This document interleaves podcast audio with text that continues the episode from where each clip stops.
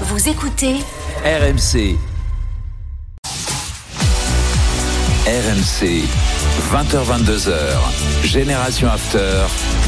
Nicolas Jamin. Avec Fred Armel, Julien Laurent, Sven Crochet et euh, Polo Breitner. Alors mon cher Polo, depuis que j'ai dit qu'il n'y a pas de questions pour toi 32-16, il y en a beaucoup sur Direct Studio bien sûr. D'abord, il y a Julos qui nous dit Merci à Polo, il a parlé de Massimo Ranieri il y a deux semaines, il est entré dans le top 5 de mes Ah écoutes oui, actuelles. Mais, mais c'est pas moi qui devrais en parler, ça devrait être appris à l'école. Enfin, Ah oui, en France Ah aussi, oui. tu crois Bah, Évidemment. D'accord. Pourquoi pas Écoute, on a de- des chanteurs français aussi, hein, peut-être. hein. Ouais. Hein, on, peut, on peut aussi en parler. Et puis, euh, on nous dit également, moi j'aimerais poser des questions à Polo 32-16, mais il me fait peur. Ah oui, Polo, tu ne sais pas, ça fait partie du personnage. C'est vrai que Tu peux déclencher des passions, l'enthousiasme, tu peux faire peur aussi. Ouais. Mais alors, La peur de ne pas, pas poser la bonne question et d'entendre un Polo qui dirait Mais euh, aucun sens cette question. Évidemment. Eh Mais je n'ai jamais été d'accord avec cette expression. Il n'y a pas de mauvaises questions, il y a des mauvaises réponses. Je pense qu'il y a des mauvaises questions aussi. Voilà, donc tu fais encore plus peur à ceux qui, qui auraient émis l'idée, l'hypothèse jour t'appeler au Quelqu'un 32-16. est en train d'essayer d'appeler et finalement il a raccroché. Il a raccroché. Demain soir, Liverpool, Real Madrid. Liverpool incapable hein, de battre le Real sur les. Alors qu'il y a un but en Ligue 2, Julien, euh, Julien Landry entre Nîmes et Saint-Etienne. Ouais, L'ouverture du score des euh, Stéphanois, euh, signé l'une des recrues, Nielsen Kunku, euh, le travail alors que c'était les Nîmois euh, qui étaient partis à l'offensive avec Lys Mousset. Il pensait y avoir faute et derrière les Stéphanois récupèrent le ballon. Il lance dans la profondeur Nkunku qui va aller marquer ce but et derrière le maillot sorti de Charbonnier, victime d'une rupture des ligaments croisés la semaine dernière. Voilà, on pense à Charbonnier qui avait fait aussi beaucoup de bien à cette équipe, mais les Stéphanois mènent à 0 grâce à Nkunku après 34 minutes de jeu. Je le incapable de battre le Real hein, sur les six dernières confrontations. La dernière, c'était en finale, bien sûr. Euh, on s'en souvient, il y a moins d'un an. Mais Liverpool, mon cher Julien, va un peu mieux. Un peu mieux, effectivement, tu as raison, Nico. Deux victoires de suite, euh, ça leur est pas arrivé souvent cette saison. Dans le derby contre Everton, d'abord, euh, lundi dernier, pendant qu'on faisait l'émission, et puis samedi, surtout à Newcastle. Alors tout n'a pas été parfait.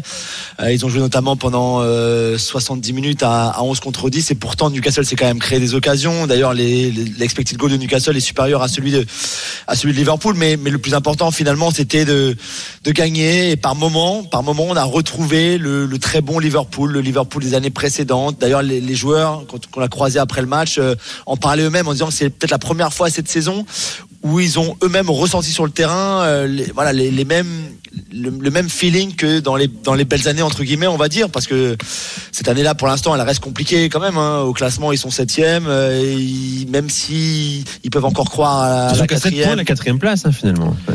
Oui, mais le problème, c'est que Nico, il y a beaucoup d'équipes à dépasser devant, en Oui. fait. C'est pas comme Oui, si tu étais cinquième et à 7 points du quatrième. Il faut que tu dépasses Brighton, Fulham, euh, Tottenham. euh, voilà, il y aura, il y aura peut-être Chelsea derrière toi qui va pousser aussi. Donc voilà, mais, mais c'est- je suis tout à fait d'accord avec toi, c'est tout à fait possible. Mais c'est vrai que par moment, samedi, on a retrouvé contre une, contre une belle équipe de Newcastle, même à, même à 10, on a retrouvé, euh, les repères qu'avait Liverpool avant, tu les reconnaissais dans le jeu. Il y a l'émergence de ce jeune milieu de terrain espagnol, Stéphane Bachetic, dont le papa jouait au Celta Vigo, que, que Liverpool allait chercher d'ailleurs au Celta très jeune, et qui fait vraiment euh, de belles différences en ce moment au milieu de terrain. Ils en avaient vraiment besoin, Liverpool aussi. Darwin Nunez se met à marquer. Cody Gakpo se met à marquer aussi. Lui qui n'avait pas marqué pendant ses six premiers matchs, ça fait deux buts en deux matchs maintenant. Donc c'est vrai tu sens que c'est une bonne période. Alors après, c'est c'est le Real. Klopp euh, racontait tout à l'heure qu'il n'avait pas regardé, pas re-revu la finale de, la saison dernière jusqu'à hier là, jusqu'à la préparation du match de demain. Et, d'ailleurs, il nous a dit, je comprends pourquoi, parce que c'était c'était de la c'était de la torture. Il a dit, on a tellement bien joué et au final on, perd. Euh, qu'il avait vraiment pas envie de le, revoir, mais euh, voilà, ça devrait être un, très bon match. Et on l'avait dit juste pour finir que Liverpool avait été meilleur en Ligue des Champions cette saison qu'en championnat, notamment contre le Napoli, puisque ça avait été la première équipe à battre le Napoli cette saison. Donc c'est aussi un autre visage parfois du Liverpool euh, en Ligue des Champions. Euh, Johan n'est pas tout à fait d'accord. Oui, Johan Non, non, si, si, si, le match retour. Après, euh, je me souviens du scénario. Ah oui. Si, si j'ai pas de bêtises, euh, il marque après la 88e ou un truc comme ça Ou Ouais, mais 85. enfin, ils ont quand même été les premiers à battre le Napoli, Oui, même oui, si ça n'avait oui, pas oui, été. c'est- tu vois, non, enfin, ça, sur, sur le match, j'avais pas trouvé euh, vraiment au-dessus. euh. Bon, en tout cas, ils ont, ils ont battu Napoli. Napoli. Euh, je rappelle, hein, la finale, c'était assez dingue. Hein, 24 tirs, euh, 9 cadrés hein, contre le Real Madrid. Et Klopp finit. Effectivement, tu l'as dit, Julien, c'était une torture de revoir ce match. Mais le Real a gagné euh, grâce à son expérience. Voilà, légendaire. Oui, et puis but de euh, et puis euh, bah, qui sera là. Euh, très élégant, euh, Jürgen Klopp, comme toujours d'ailleurs. Quand on lui a posé des questions sur Vinicius, justement, qui est sans aucun doute le meilleur joueur du, du Real, euh, voire de la Liga en ce moment. Euh, voilà, parce qu'il y a toutes ces polémiques autour de son soi-disant comportement euh, provocateur enfin, il, il dribble, il essaye de, faire des passes et de marquer des buts. Donc, euh, et, euh, Klopp a été très très élégant euh, dans la question, euh, dans, sa réponse sur ce, sujet, en disant que c'est un super joueur et que il voit pas en quoi ce qui justifierait des insultes racistes le fait de, son jeu où il essaye simplement de faire son boulot. Le Real, moi, j'attends vraiment cette. Alors, ah, déjà, Julien, personne du côté du Real ne pense que Liverpool ne va pas bien. hein. Ça, dire là-dessus. Hein, eux aussi pensent que en, en- en Ligue des Champions, c'est un autre visage. Et on part, euh, ça reste une très très grosse affiche et ça reste euh, un tirage très mauvais pour le Real Madrid. Ça, c'est évident. Un Real qui a eu un match très compliqué à Pamplune contre Sasuna, comme toujours. C'est l'une des. Tu sais, quand tu regardes en début de saison le calendrier, tu sais que là-bas tu vas souffrir. Euh, mais il y a Vinicius, voilà, Vinicius qui est euh, flamboyant, qui n'a pas peur de se tromper. C'est-à-dire que même quand ça marche pas, ben, il essaye, puis il essaye, puis il essaye, puis il essaye. Et puis ce qu'il a euh, de différent par rapport à il y a, encore un an euh, et demi ou deux ans, c'est que dans sa finalisation, c'est-à-dire que euh, quand il faut passer, il passe, et quand il faut tirer, il tire. C'est lui qui débloque le match euh, 78e avec un- une passe extérieure du pied droit pour Valverde qui marque le but. Ça, Vinicius, il y a un an, il le faisait pas, il aurait tiré. Voilà. C'est-à-dire les choix de Vinicius sont extraordinaires. Pour une défense, il est il est insupportable dans le sens où tu sais jamais par où le, le prendre. Donc le Real Madrid qui va un petit peu mieux qu'après sa période très compliquée du mois de, de, de, de- janvier. Le, le Real qui reste à 8 points de quand même du, du, du FC Barcelone et le Real surtout qui est privé de demain de joueurs importants comme Kroos, Eh oui. euh, comme Chouameni, euh, comme euh, comme Mendy. Donc euh, voilà. Alors c'est vrai que depuis il y a l'émergence de certains joueurs euh, comme euh, comme Ceballos, euh, par exemple, qui devrait être titulaire demain. Euh, Modric, il a un an de plus. C'est vrai que Modric, il n'est pas extraordinaire en ce moment, mais bon, on sait très bien que dans ce genre de rencontre, euh, on voit, on voit le Modric redevenir l'un des meilleurs joueurs du monde. Et puis après, il y a aussi maintenant l'inquiétude autour de Benzema, c'est-à-dire que avant, on avait l'impression que c'était Benzema et Diez Mas, comme on dit en espagnol, Benzema et, et dix autres joueurs. Aujourd'hui, il y il y a un biais dans cette affirmation. C'est est-ce que Benzema va être là ou pas? Il n'était pas là ce week-end. Officiellement, il n'est pas blessé. Il avait, euh, d'après Carlo, toujours cette fameuse fatigue musculaire. Est-ce qu'il ne choisit pas ses matchs et également ses rendez-vous? Non, euh, pas non, ça, non, mais non, parce que euh, là, euh, à- comme il, a, comme il a pu le faire avant la Coupe du Ouais, Monde. non, oui, oui, Eh la oui. Coupe du Monde. Ouais, mais sauf que là, euh, le Real est à 8 points du Barça, il pouvait être à 11 points. hein. Ouais, Peut-être qu'il s'est dit que pour la Liga c'est foutu. Non, donc, non, non, non, non, non, non, non, non, non, mais c'est pas Benzema. Là, c'est que D'accord. Ancelotti a estimé que même un match important au Sasuna, bah, il y a un match plus important. euh, donc, euh, c'est pas Benzema qui choisit ses matchs. C'est qu'aujourd'hui, Carlo Ancelotti est obligé quelque part de choisir les matchs Mm. de, de Benzema.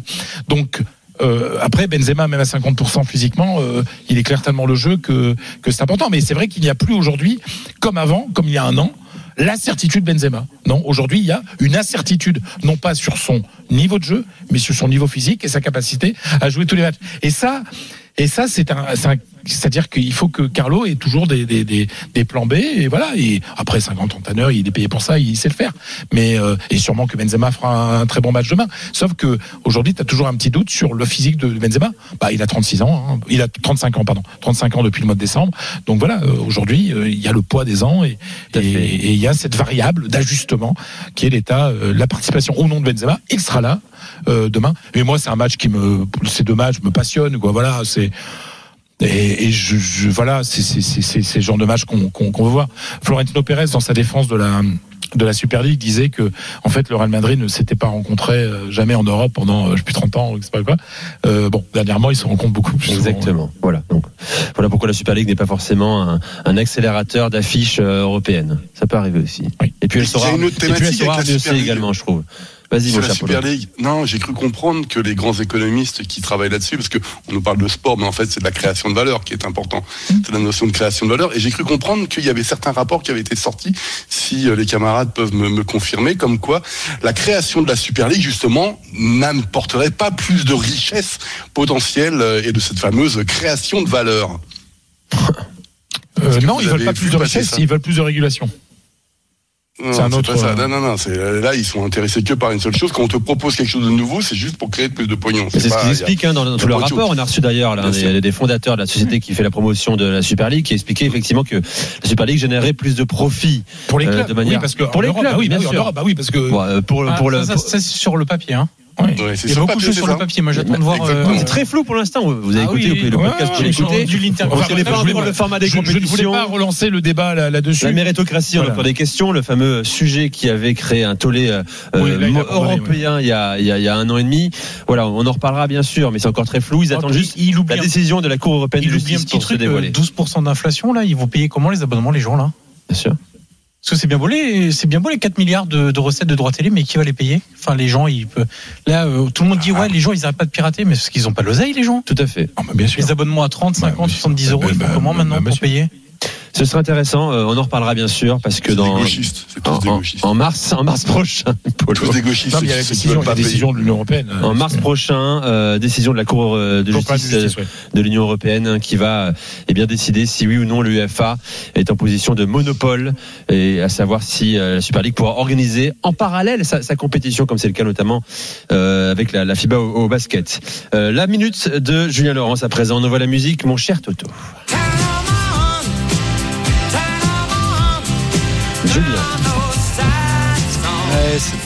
Elton John, bien sûr, Ouais. Sir Elton John.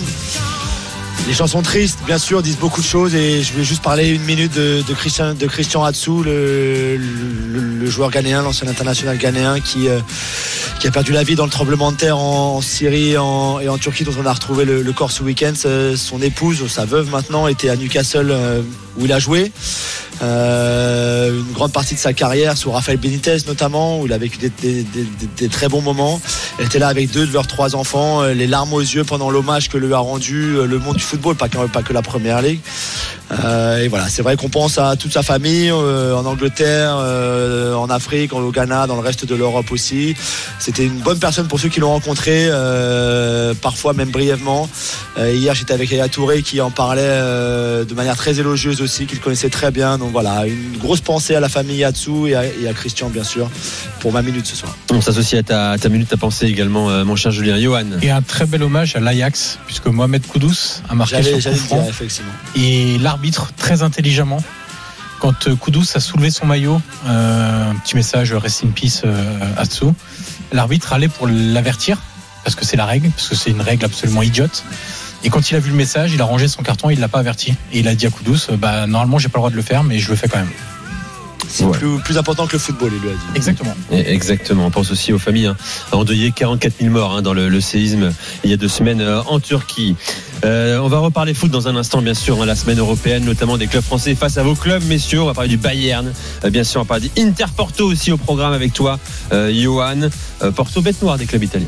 Ah, totalement, oui. On Lazio, Roma. Juve, Milan peuvent en témoigner. La Ligue 2 également, Nîmes et Saint-Etienne, Julien Landry. La dernière minute dans le temps additionnel ici au stade des euh, Antonins, ce sont toujours les Verts qui font euh, la course en tête grâce à Nkunku euh, but mais la petite situation pour les. Il y a une bonne situation de contre avec Bénézé Bénézé devant la surface de réparation qui décale Pagis, Pablo Pagis, fils de Michael Pagis, joueur vraiment très intéressant. Et Pablo Pagis, le ballon dans la surface de réparation et ça sera dégagé par Anthony Briançon. 1-0 pour les Verts, il reste quelques, secondes à jouer dans le temps additionnel. Et nous aussi, on revient dans quelques secondes hein, pour la suite des drôles de dames dans Génération After sur RMC. À tout de suite.